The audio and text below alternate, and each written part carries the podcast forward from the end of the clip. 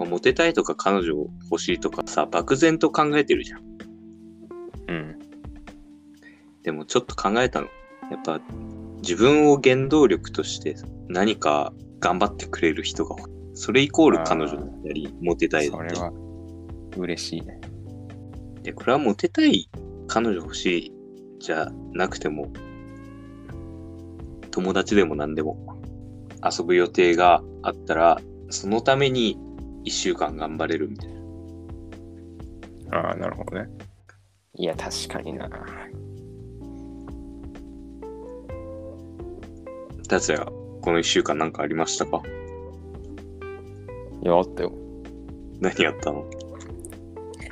いや、まあ、1ヶ月くらい前に、うん彼女ができて、うわ、先越先越されたわ、みたいな話をしたバイトの人がいるんだけど、バイト先の人がいて、うん。でこの間会って話したらもう別れたらしくて、早っみたいな、2早い。週間みたいな。話をしてて、まあ、どうやら彼女側に推しがいて、そっちへの愛が思ったより強かったらしくて、まあ、付き合う前から推しがいるっていうのは知ってたらしいんだけど、で、強くて、で、なんかこう何度かそれを伝えたんだけども、あんまり変わらなかったと。で、まあ、いよいよそれで別れるんだけど、その、別れた彼女のことをまだ好きらしくて。で、でも、で、そのなんだ、復縁を考えてるのよ、その人は。ええまあ、なんか、その二人を絡めた友達とかとの予定だったりとか、あとダブルデートの約束もし、その、別れた後に控えてて、その予定はなんか、そのまま続行らしいのよ。だから、そこにチャンスがある。からかもしれないけど、復縁を考えてるらしくて。でも、俺その時に、うんその、その時の判断が正しかったどうかはかどうかはすぐ分かることじゃないよっていうのを言っちゃって、なんか全然応援しなかったんだよね。だからちょっと嫌な顔されたな、かもな。嫌な顔されたの。若干ね。言った瞬間、ああ、やっちまったっていう空気が流れた。推しって誰？誰っていうか、どういう人なの？ああ、わかんない。どうなんだろうね。有名人なのか、そそれとも周りの友達なのかわかんないけど、でも、推しへの愛が強いってどうなんだろうね。もうどっちもありえそう。でも話を聞いてる限りだと、一般の人かなとは思う。ええそう。まだ有名人とかの推しだったら、なんか理解できるけど、そうそうそう。そう一般人の推しを持ってなおか彼氏を彼氏がいるみたいなそういうちょっと複雑だなとは思うねだからどっちかはわからないけどでもその推しへの愛が強くてみたいな推しか。その人の気持ちがわからない。ああまあ、それが、身近な一般人の人でも、アイドルとかでもいいけど、推しがいるくせに、恋人を作る人の、まあ、いるくせにとか言っちゃダメだけど、その人たちの感覚があんまりわかんない。家族に対しての好きと、その恋愛としての好きが全く別物なのと一緒で推しへの好きっていうのが全く別物なのかもしれないしそれとも本当にあの推しから告られたら付き合っちゃうけど彼氏いますみたいな人もいるのかもしれないしねでも、俺の感覚ね、推しいない俺の感覚だけど、うん多分推しから告られて付き合う人少数だと思う。ああその、一番素を見たくない人だと思う。ああなるほどねうん。その偶像というか、まあまんまアイドル。その理想としていたいから。あ、だから距離感的にね。そうそうそう。なるほどね。え、でもこう、自分のものにしたいみたいなさ、み貢ぐみたいな、何円今月貢いだとか、そういう競争的な部分があるんだったら、あるかもしれないし。それは、あれなんじゃない？あ、じ独占欲というか、何でもそうじゃん。例えば、自分が好きなアーティストがいたとして、他のやつが、そのアーティストのことを語ってると、ちょっといけすかないじゃん。あそういう、俺の方が好きだぞっていう、そのファン同士での争いのための、あ、でも違うんだと思う。やっぱこれも意見募集だよな。うまい。たくさんありそう。だから、推し活、推し活っていう推し活っていうよね。わかんない。推し活をしてる人いれば意見待ってますんで、お願いします。ということで、問題ですよ。はい。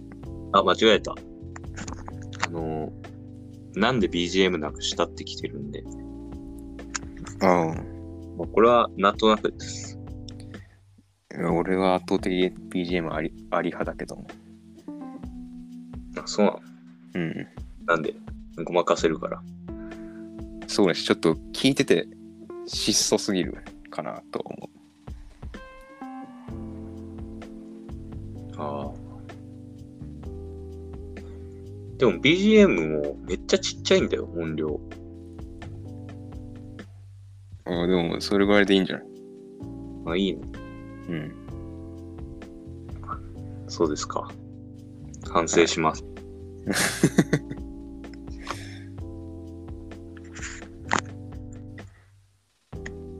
じゃあ、本題に。はい。えー、安楽死に対してどう思いますか？否定も賛成の意見も聞きたいです。どう思いますか？反対ですね。なんでですか？ああ。いや、仕組みはなんと納得できるけど、いや、なんか死っていうのが身近になるような気がして、本能的に反対してるっていう、そういう感じ。まあ、今、今はなんか刑法に問われ問われるけど、なんか調べたら判例で罪に問われない条件みたいなのがおい、俺も調べたんだよ。あるっぽくて。で、その中にね、なんか、倫理的に妥当な方法っていうのがあって、これ結構アバウトな条件があるなと思って。で、死なせるための十分な理由ってどんなのがあるんだろうって単純に思った。逆に。あなんか、調べた感じだと、定まってないよね。うん。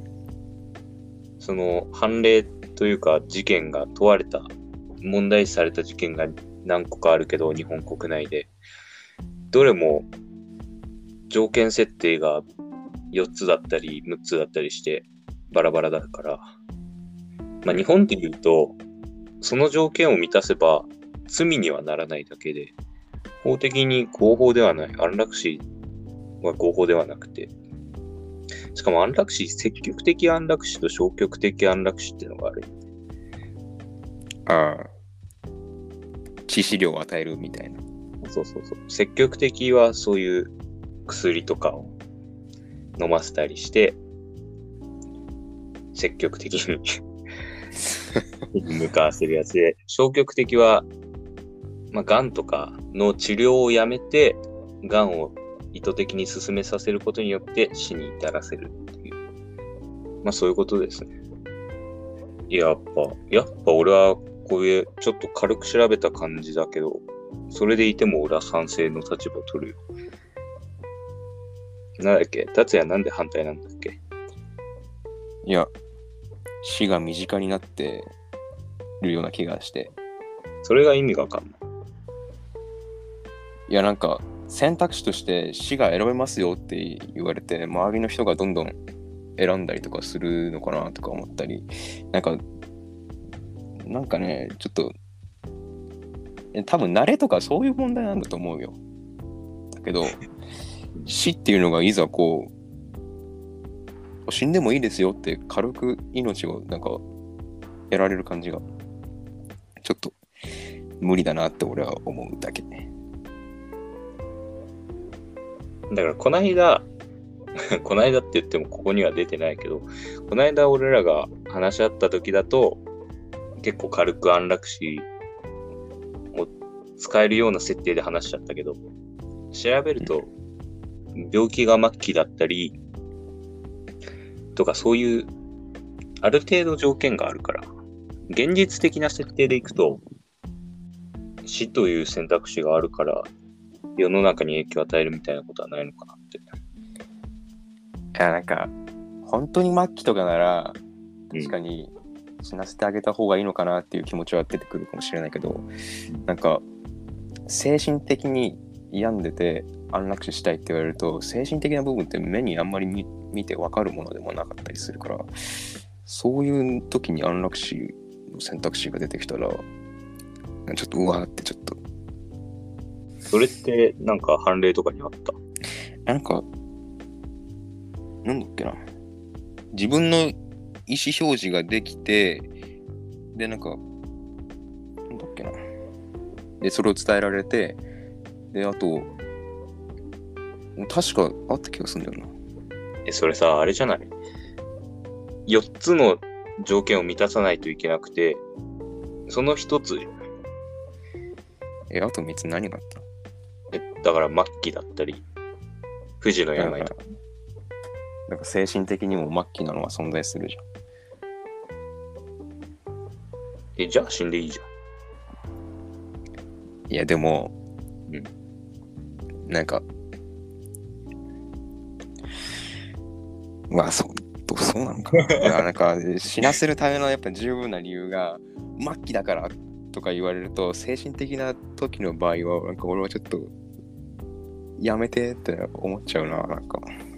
確かにその、目に見えないから、精神の、精神病だと、うん。っていう言葉を、たとえ医師がそれを言う、医者がそれを言ったとしても、どこまで信じていいかっていうのはわかんないけど、うん、まあ、これは、元も子もないことを言うと、そういう病気にかからなかからないと気持ちはわからないから、なんとも言えないけど、いや極論ね、俺の、俺の極論、この条件満たす満たさないとか関係なく、極論的に言うと、全然安楽死っていうのはあっていいと思う。その倫理観とかほっといてね。うん。条件を満たさなくても、死にたいと思った時に死んでいいと思うんこれについての反論は認めないよ。あの、極論だから。だから死んでが、死んではダメな理由がわからない。なんで？なんで？うん。うーん。なんかどうしてもなんか、命を軽んじてるような気がしちゃう。なんか、いや別に分かってるんだよ。なんかその仕組みとか、あ全然分かるんだよ。なんか、何 本当に、何本当に個人の自由だと思うし、それは尊重すべきだとは思うんだけど、でも、それを認めてしまうと命を軽んじてるような気がしちゃうの。だから、風潮的にってことでしょ？そういう、なんだろう、雰囲気というか、流行みたいなのが生まれちゃうかもしれないからってこと？あーまあまあそれもあるし自分の中でちょっと許せないなって思っちゃうだから完全にイエスとは言えないかなまあね、こういう、ある種正解のない議題については、やっぱ、他の人の意見も聞きたいからね。やっぱ、これを、これを聞いた人は意見をください。じゃあ、その、死生観についてどう思いますか？自分の。あーそうだね自殺動向じゃなくて。死ぬとは何かとか、そういう、まあ、これまた正解のない。死ぬとは何かか。うーん。ぼんやりでいいんだよ。そんなわかんないもん。なんか、この輪廻転生みたいなのは信じてないタイプなんだけど、でも、代々から継がれてるものみたいなのはちょっと感じてることはあるかもしれない。なんか、これ生きてる間で少しでもちょっと得なことをすれば、うん。こう、自分の生きてる時には帰ってこないかもしれないけど、その、未来の子孫に、えーいい影響が巡るんじゃないかななんてちょっと思ったりする。えじゃあ、それでいくと、達也の先祖はいい行いをしましたか？もうしてるかな。ど、どんぐらい？えー、どんくらい？どん まあどうなんだろうわかんない。わかんないけど、その先祖がどういう最後を迎えたとか詳しくわかんないから、ある、あなんとも言えないけど、いや、現時点で健康でいられる、いられてるし、まあ、そんなに不自由もない幸せがあるから、まあ、それなりのことをしてくれたんだと思う、先祖は。いや、すべて、すべてが重なってるわけじゃないけどね。なんか、ちょっと、そういうことは思ったりする、たまに。あじゃあ、運命論、運命論的なことを信じる。結構信じるね。なんかね、なんか、なんだっけな。Life is Strange っていうゲームがああれこそ本当に運命論みたいなゲームで、なんか選択するものによってその後のストーリーが分岐するみたいな、そういうやつで、これをしとけばああなったのになとか、これをしたから今こうなったとか、そういうことはあんまり考えないけど、ああなったのは必要だったからとは思うんだよね。え、俺逆だわ。あ、そう。うん。あの、こう後悔というか、これをしなければああだったみたいな。だから、え平行世界信じる？あ、それはあんまり信じないかな。え、俺めっちゃ信じるんだけど。え、じゃあ宇宙人信じる？あ宇宙人は信じる。え、なんだよ。信じんのかよ。政府的なこと信じないと思ったのに。なんか、最初の冒頭でも言ったけど、んその時の判断が正しかったかどうかは、すぐにはわからないみたいな。そう思ってるのよ。だから、こう、ああ、ああしとけばよかったとはすぐには思わない。あれは、今後の成功のために必要だったことかもしれない。しれないっていう。その失敗は自分には今必要だったのかもしれないなって。まあ、その、そういった意味では、成功するかは別として、この無意味な時間は、無意味ではないんだなっていう、将来につながって、自分が、まあ将来の姿わかんないけど、何かになる時に、この無意味な時間も構成要素だから、とは思う。さあ。で、肝心の死生観ですよ。死生観ね。うん。あ、でもね、あとね、こうなんか、魂みたいな、そういうのは信じてるかもしれない。なんだよ、お前。お前なんだ？背後霊みたいなので見守ってくれるとかね、そういうの俺意外と信じてる。宗教チックだな。なんか、となんかね、わかんない。あなんか、うちのお母さんのお母さん、まあおばあちゃん、俺のおばあちゃんが、まあもう亡くなったんだけど、その亡くなる前日のい日の夜に、まあ俺のお母さんと、あとはなんだ、親戚の人たちうんが、同じ夢を見たらしくて、えー、えー、でそれはすごい。それもみんな鮮明に覚えてたらしくて、で、なんかこう、なんか、まあ、鮮明にとは言っても、中身は、何、ぼんやりしてるんだけど、なんかこう、なんだ、こう、なんだろう、すごい、そのおばあちゃんが、もう旅立っていくよっていうのを、みんなに知らせに行ったような、そういう夢の内容で、うんみんながあの時、あれ見たよねみたいな。っていうか、見たよねっていうか、その、見たんだっていうのは、それが最後のお告げだったのかもしれないねっていうすごいね、はいそれ。のを話したら、みんな私も見たみたいな話を親戚間の中でしたっていうのを俺は聞いたことあって、なんか、それもそうだし、うん。あと、あ、まあ、それぐらいかな。なんだよ。あと、あとなんだよ。うん。そのさ、魂とか、なんだ、運命論みたいなのは、漫画とかさ、そういうのになっちゃってるから、逆に信じれないかな。けど、達也みたいに、そういう経験をしてたり、幽霊が見えますよっていう人がいたり、そういう人は、がっちり信じんだろうね。体験があるからね。うん。そういう経験してみたいな。あのね、ちっちゃい頃、兄貴の友達が泊まりに来て、家に。うん。で、その兄貴と俺とその友達で一緒に夜寝たんだけど、寝なさいって言われても、わちゃわちゃしてたら、窓の外見たら、六六尾がいて、こう、あ影なんだけど、六六尾の影が見えて、怖すぎだろ。っていうのがあったんだけど、六六尾ってって思う。あ、まあね。うん、この2000 2010年とかに、六六尾ってって思うと、あいつが最後の生き残りだったんだと思うよ。いや、ポジティブだな。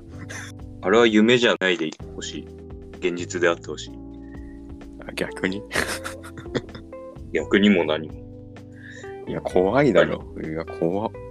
いや、その当時は怖かったけど、六六尾だよ。もう逆に怖くないよね。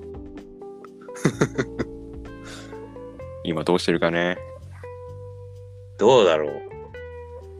いやー、生きててほしいな、俺は。寿命がどう、どうなんだろう。そこら辺、業業界の寿命わかんないけど。いやー、会いたいね。どっかでばったり大人になった時にさ。よう、あの時の。いやでも、影しか見えなかったんだよ。あ、でもすごいね。影で66が見えるか、普通に。その首が、2階だからさ、寝てたのが。うん。だから首が上がってきたところ、首と、伸びてる首と顔が見えた。あ影でね。あ、それは確定だよ。だよね。もう確定だよね。いや、本当に生きててほしい。いやー、聞かせてやりたいな、これ。い66尾ポッドキャスト聞いてんの？や、聞けるでしょ。今のんか？66尾は。んポッドキャストやってるかもしれないし、あんな。の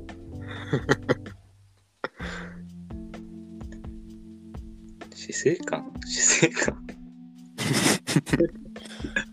戻ってきたわ。僕から聞いたんですけど、そんな、まあ、二十歳になるかならないかの年齢で死生観なんて持ってるわけなく、僕はないですね。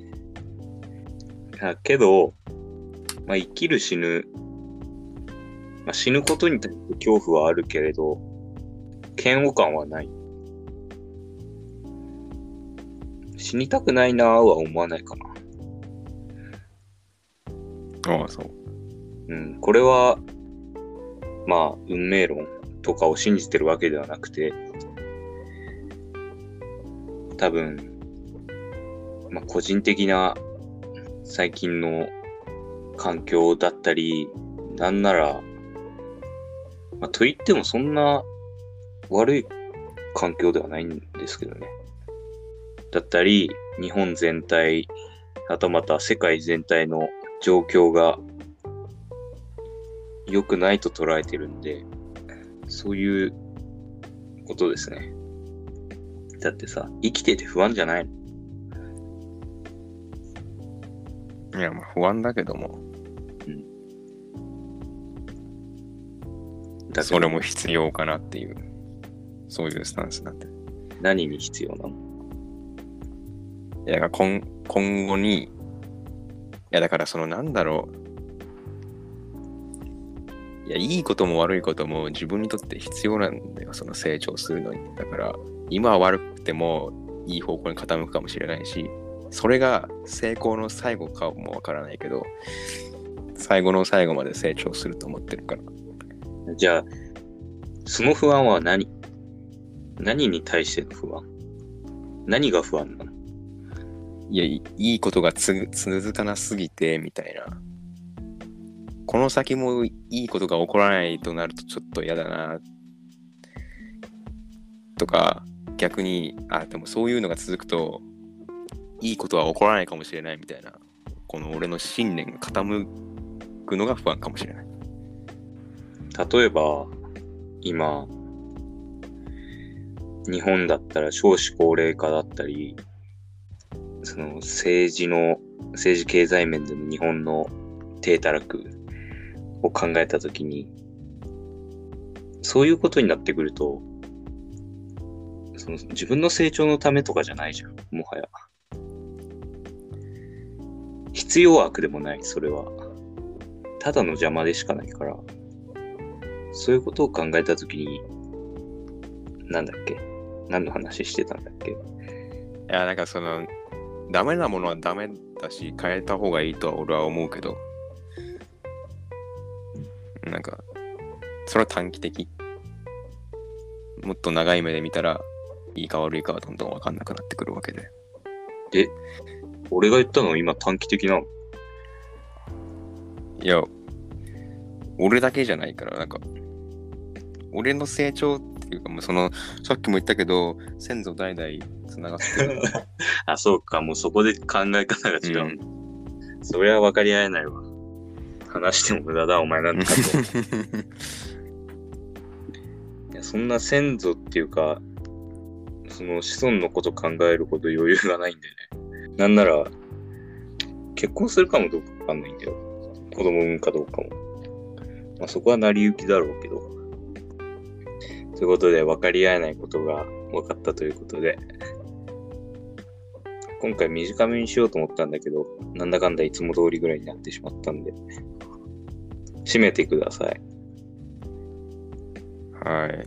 じゃあ今回も聞いてくれてありがとうございました。えー、質問、質問少ないよ、今。質問今少ない。だから、なんだろう。推し活してる人の気持ちと、あとなんだっけなんかあったよね。では安楽死について安楽死、安楽死についてかの意見お待ちしております。はい。また単純に感想ご意見、それもぜひください。あと、YouTube やってるんですよ。あの、そっちの方では、またちょっと特別サプライズがあるんで、まあ見に見に行ってくれればなーなんて思いますけど。えー、まあそんなもんですかね。今何話なの？もうすぐ1周年だよね。あ、そうなの？8月、8月の何何日かに始めた？気がする。すごいじゃん。いや、記念日とか覚えるタイプなんだ。か、彼女とかも。いや、いや、覚えてねえよ。ぼんやりしてただろ。ちゃんと。いや、夏、8月なんちゃらとか言ってた。いや、まあ、そういうところの努力で決まってくよね。何が？いろいろと。うん、そういうところだと思うよ。彼女欲しい。いや、うん、なんかもう、だから言ったじゃん。その、俺を原動力として頑張ってくれる人が欲しい。親以外にね、彼女欲しいとか言ってるけど、現実問題。なんかさ、彼女、うん、難しい。まあ、結局は彼女欲しいんだけど、別に、彼女って形じゃなくてもいいかなって。愛がある関係。いやまあ、その通りだよ。全く、反論しないとダメだよ。まあでもそうは言ってもね、口だけなんでね。実際行動してないんで、誰が？レン君が。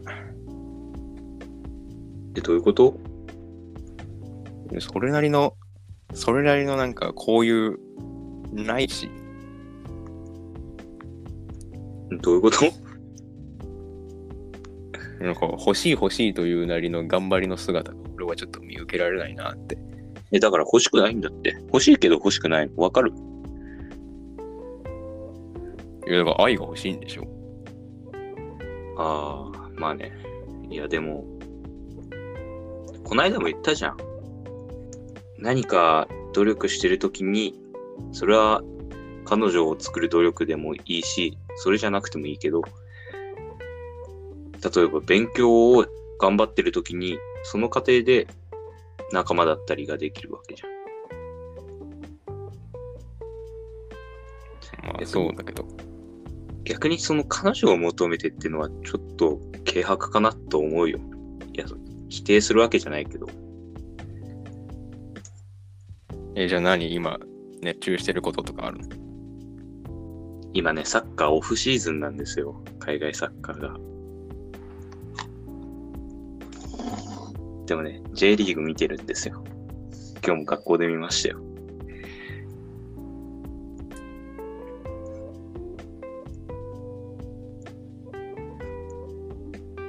なんか黙られてもな、困るな。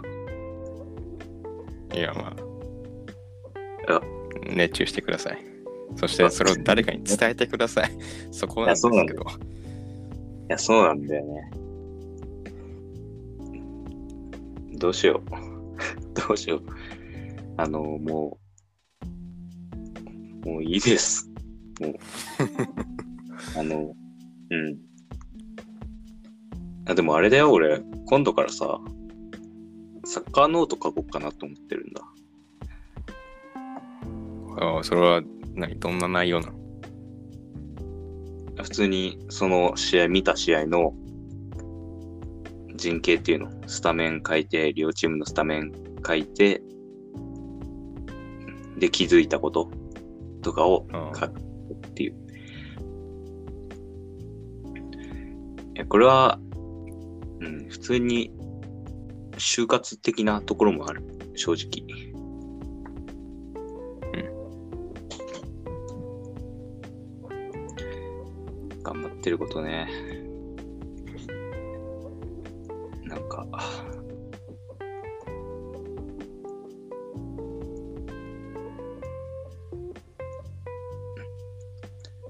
なんかそういう、その未来への不安に対するところをえぐられるとちょっと辛いわ。もう別にえぐってないし。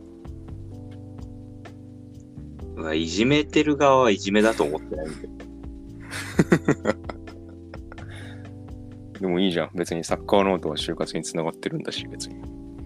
不安っていうよりかは希望だろ。その、まあ、大学入って就活してみたいなところが普通の人っていうか、あれじゃん、流れじゃん。